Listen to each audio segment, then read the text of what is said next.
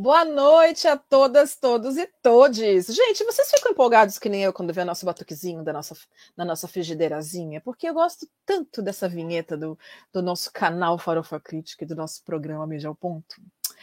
Ai, mas é isso, vamos lá, não é mesmo? Já estamos no dia 3 de maio, terça-feira. Aqui em Santos está meio assim, meio tá quente ainda, por incrível que pareça, apesar de já estamos em maio.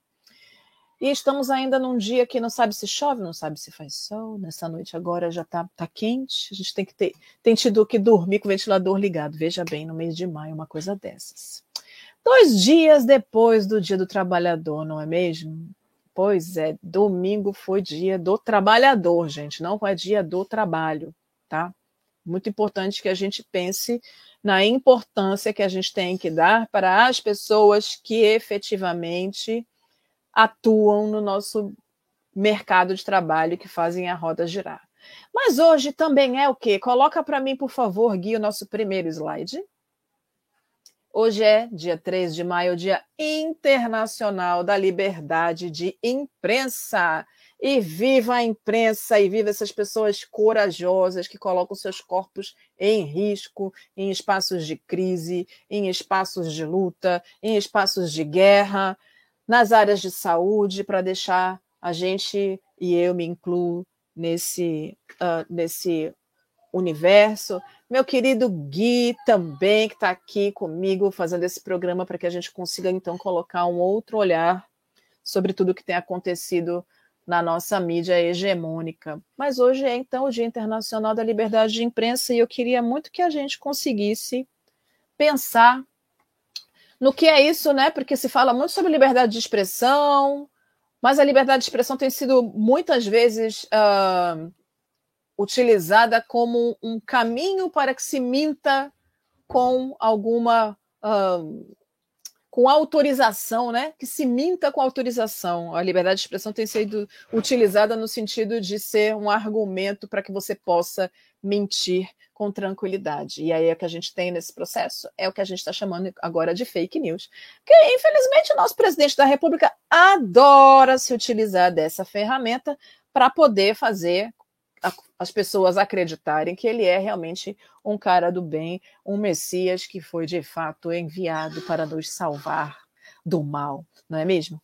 Mas eu quero assim tratar, na verdade, de uma informação importante que é a violência contra esses profissionais da comunicação que dedicam de fato sua vida a trazer informação e que em, algumas, em alguns caminhos também trazem formação para a gente. Gui, coloca por favor a próxima imagem.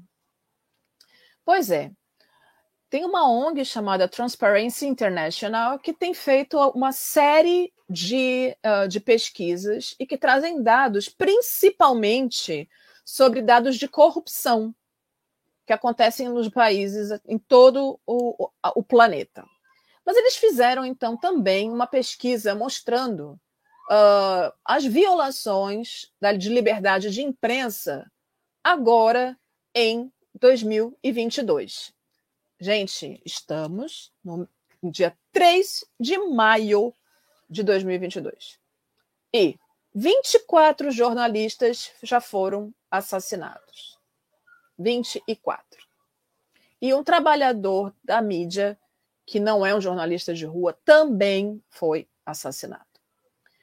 Já foram presos enquanto trabalhavam como jornalistas 461 pessoas mais 19 pessoas que trabalham em, em, em, espaços fechados dentro de redações. O que, que a gente percebe? Que, apesar de sem perceber a importância do jornalismo para a formação social, para a construção de um pensamento crítico, de levar informação uh, para essas pessoas, os jornalistas eles são vistos por esses lugares onde tem algo a esconder como um, inimigos do Estado. Em alguns casos, a gente já teve uma, uma série de, de casos que mostram o poder que a mídia tem, e isso é fato. Mas quando essa mídia começa a trabalhar mais a favor do povo, das pessoas, do que a favor uh, do, de quem está no poder, esses jornalistas são assassinados. E por isso que é tão importante a, a, o fortalecimento das mídias locais e das, de, desses grupos de pessoas dentro de certas comunidades, como as comunidades indígenas, as comunidades de terreiro, as comunidades quilombolas, que essas pessoas se unam, as comunidades de favela, as comunidades periféricas, o pessoal das quebradas, que construam sim esses núcleos de comunicação, porque é importante que haja espaço e voz para essas pessoas. Se a gente tem visto o quanto essas, esses profissionais da comunicação têm sido assassinados ao redor do mundo, isso significa que existem muitas coisas que precisam ser colocadas em jogo e que a mídia hegemônica não coloca. Então é muito importante que a gente precise, que a gente se atente para esses detalhes, percebendo a importância que precisa ser dada para os meios de comunicação como um todo e, acima de tudo, a comunicação que defende a democracia de fato. Não a comunicação que faz de conta defender uma democracia e que cria ou que busca criar uma terceira via, ou que apoia ditaduras, ou que apoia golpes, ou que apoia impeachments e que apoia única e exclusivamente a sua própria estrutura, como a gente já conhece muitos casos no Brasil uh, das nossas mídias hegemônicas.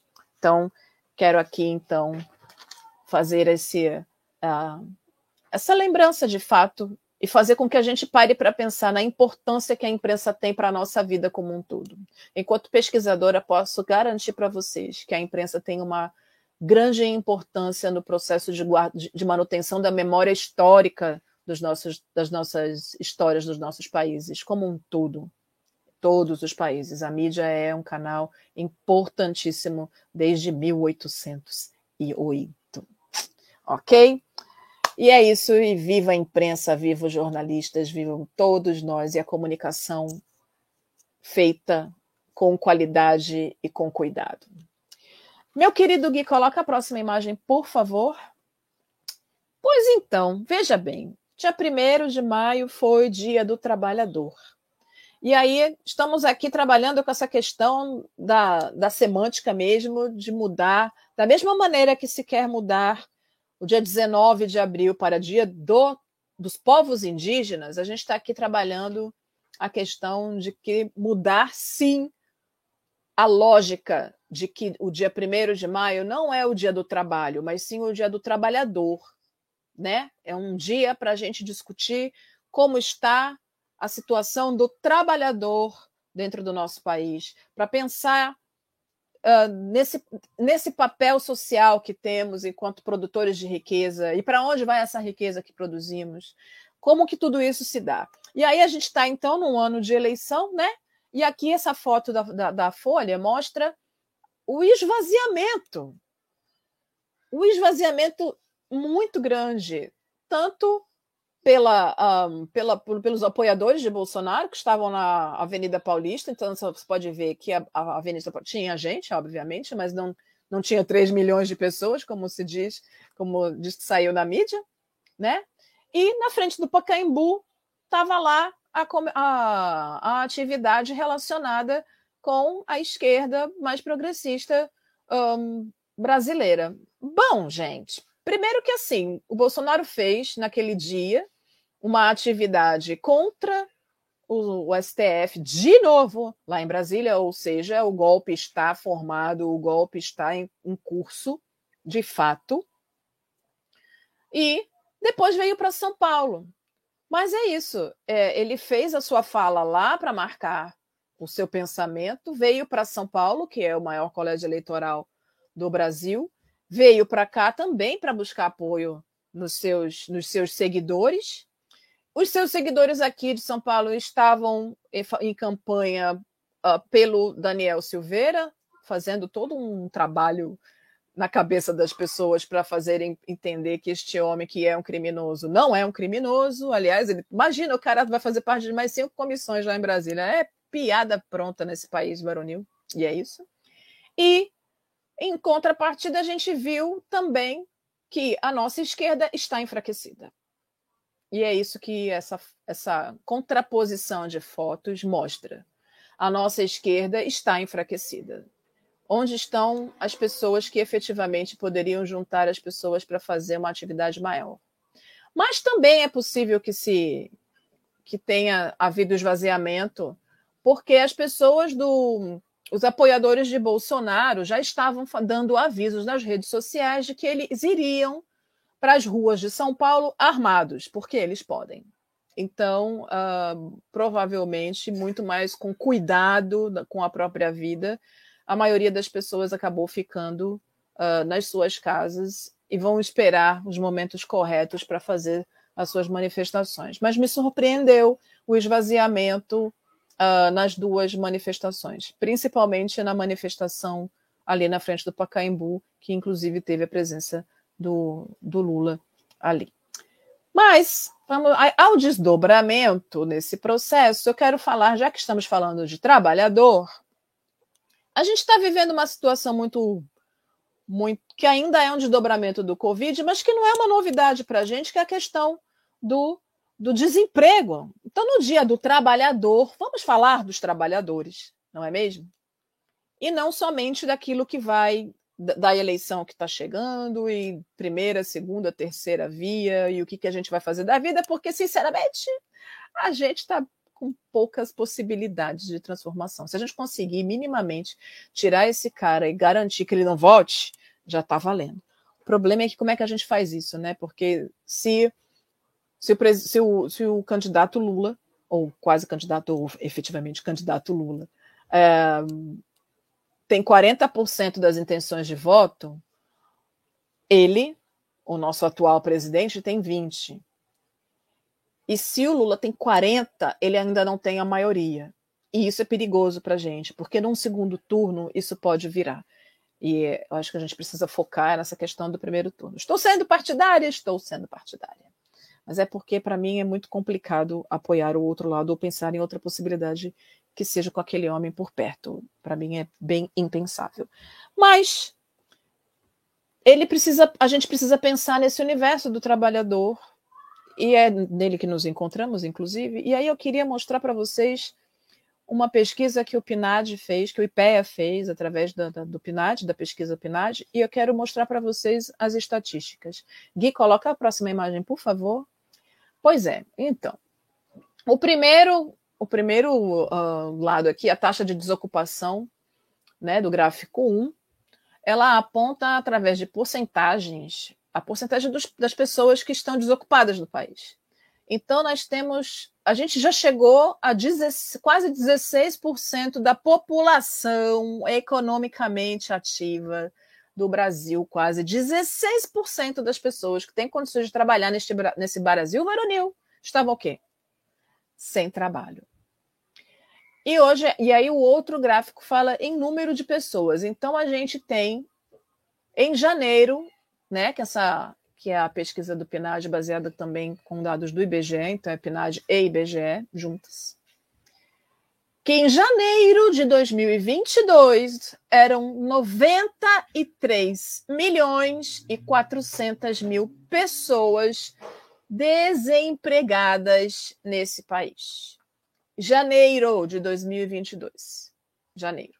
A gente já estava teoricamente saindo do processo da Covid. A gente continua teoricamente saindo do processo Covid. Ok, 90 mortes por dia são poucas mortes, mas são 90 famílias ainda sofrendo com as mortes.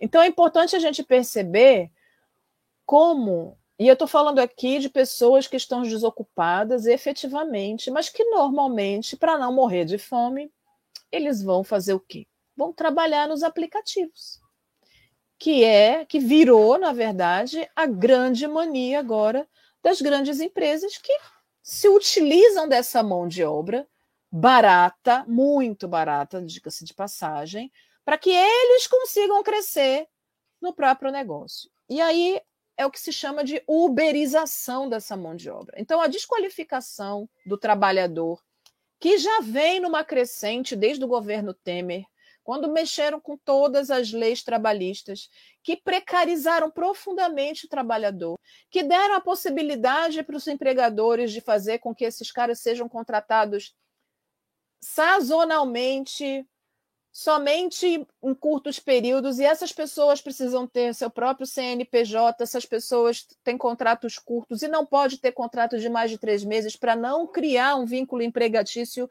E esse tipo de, de possibilidade de trabalho começou a surgir uh, e a ser muito bem aceito pelos empregadores. E os trabalhadores, nós trabalhadores, a gente não tem outra forma a não ser aceitar porque a gente simplesmente não consegue mais se organizar, porque criminalizaram as atividades sindicais, demonizaram os processos sindicais, ou seja, as pessoas acham que todo sindicato só está ali para roubar do seu dinheiro, quando na verdade o sindicato existe no intuito de fazer valer as leis que protegem o trabalhador.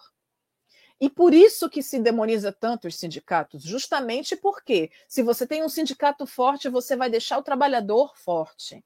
E o trabalhador forte, consciente dos seus direitos e do, também dos seus deveres, é um perigo para esses empresários. Não vamos esquecer que o primeiro de maio nasce de uma grande greve nesse dia, e por isso esse dia ficou tão importante. E primeiro se chamava do Dia do Trabalho, mas hoje a gente entende que é um dia de luta do trabalhador.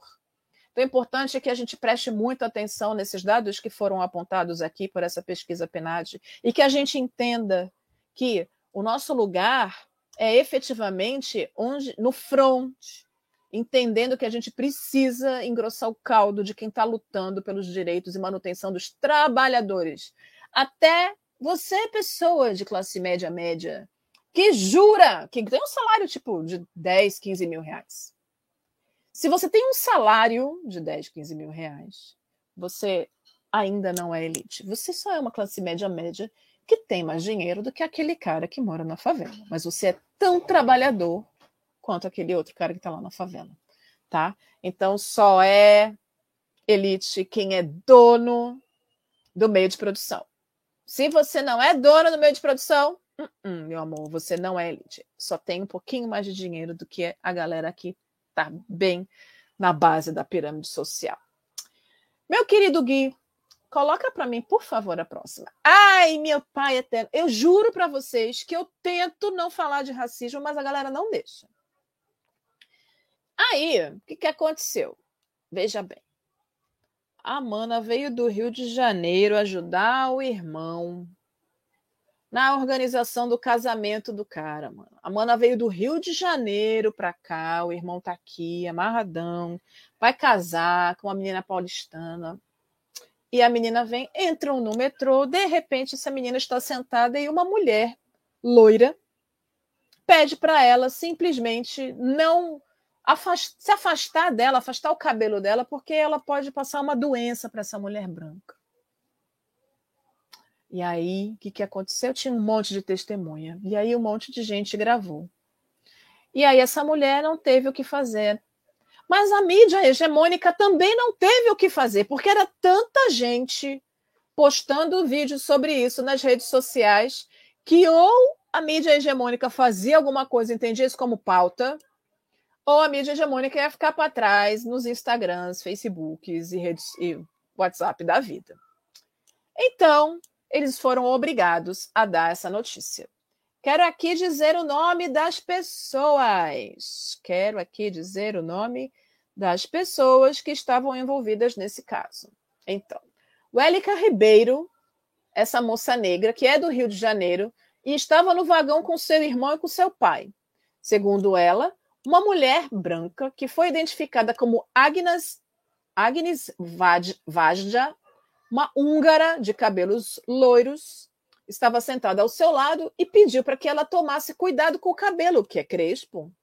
Porque, segundo Agnes, teria tido alguma coisa que poderia passar alguma doença para ela, ou seja, o cabelo de Wélica podia passar para nossa Alva Agnes alguma doença. E aí foi feito toda uma grande movimentação no sentido de fazer valer o pensamento antirracista nas pessoas, o que me deixa muito feliz. Gui, meu querido, coloca por favor o vídeo da reação das pessoas no metrô de São Paulo hoje de manhã. Aliás, não, não, não, Racista! Não, Racista!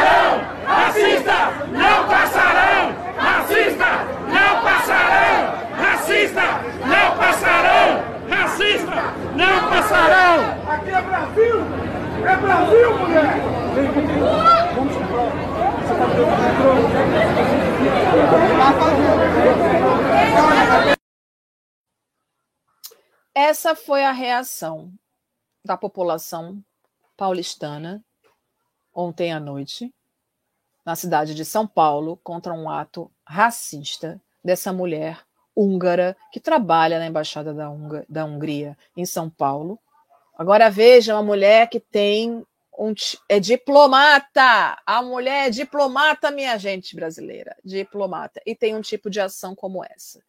Por que, que a mídia hegemônica não pôde, de jeito nenhum, silenciar essa atividade? Porque as pessoas já entenderam a força das redes sociais. E a partir dos seus celulares, a gente está conseguindo fazer alguma transformação. E as pessoas que têm consciência se posicionam né, na atualidade e utilizam a ferramenta celular para fazer essas transformações políticas. Eu quero aqui só comentar uma outra coisa que muito me incomoda, porque, ok, foi todo mundo para a delegacia, foi todo mundo uh, fazer a queixa, mas esta mulher foi mais uma vez, e não te digo mais uma vez ela, mas mais uma vez o caso de racismo foi enquadrado como injúria racial. E aí eu digo que isso é um problema, como nós do movimento negro já, já percebemos que isso de fato é um grande atraso para a gente nesse sentido, porque quando a gente encaixa dentro do, do crime de injúria racial, a gente está dizendo que foi uma pessoa só que foi uh, ofendida. Então, essa ofensa serve para um caso específico, aquela pessoa a Wélica, no caso.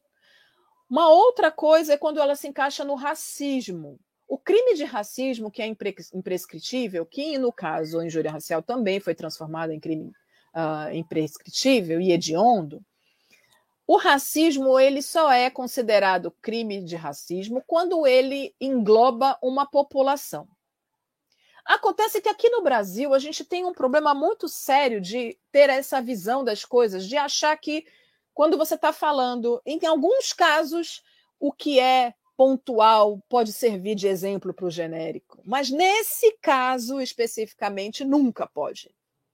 Porque o que deveria ser visto é que quando você agride uma pessoa negra, você está agredindo todas as pessoas negras. Porque quando uma criança negra vê alguém dizendo que o cabelo crespo como o dela, que não é o dela, mas o cabelo crespo igual ao dela, pode ser uma, um, espaço onde pode passar doenças, mesmo que não tenha sido ela a pessoa, aquela criança, a pessoa agredida, ela vai entender que o cabelo dela vai uh, causar doenças. Não sei também se vocês viram, há poucos dias atrás, foi resgatada de uma casa uma senhora que, enquanto a jornalista conversava com ela, e essa senhora foi resgatada porque ela vivia num, num, num regime uh, de escravidão, né?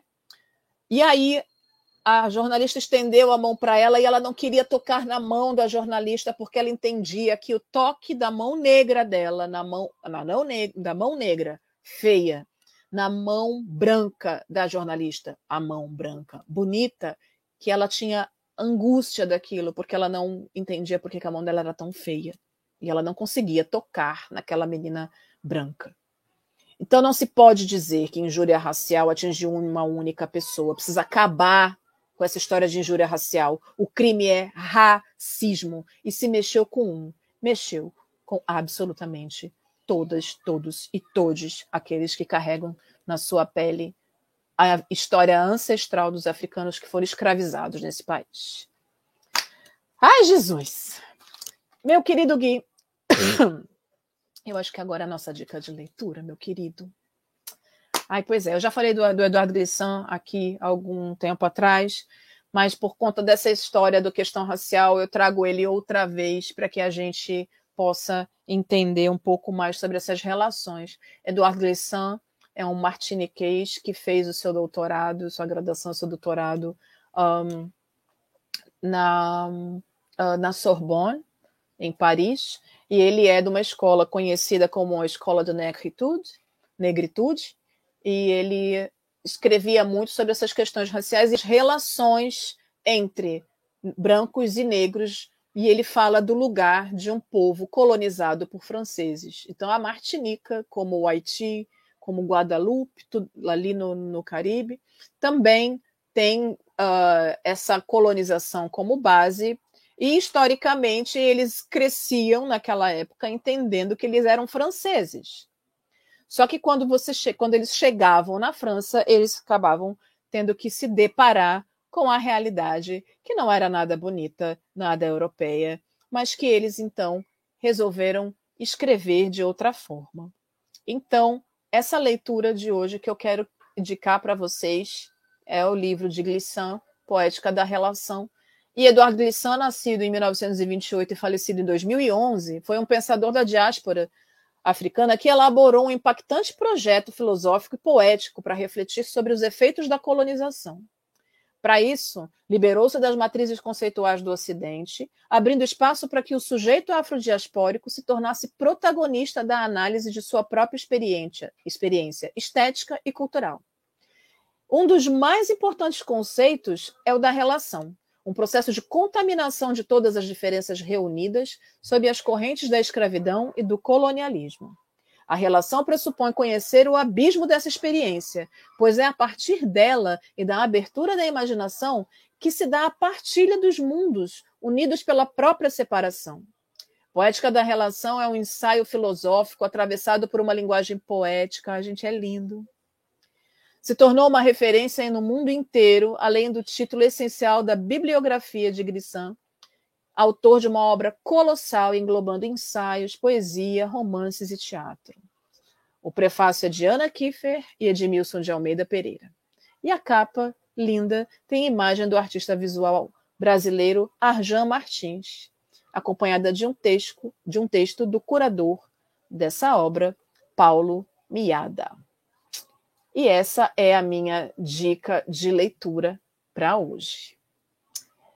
Meus amores, é isso. Fiquem de olho aqui no canal Farofa Crítica. A gente está pensando em muitas novidades, mas fiquem de olho nas nossas reprises, fiquem de olho nas coisas que a gente já fez. A gente vai trazer uma linha grande agora de outras de reprises e de novas entrevistas com o pessoal do projeto Diversidades e Inclusão Social, projeto da USP. Eu me despeço aqui de vocês e espero que vocês estejam aqui na próxima terça-feira. Beijo grande uma linda semana. Tchau, tchau.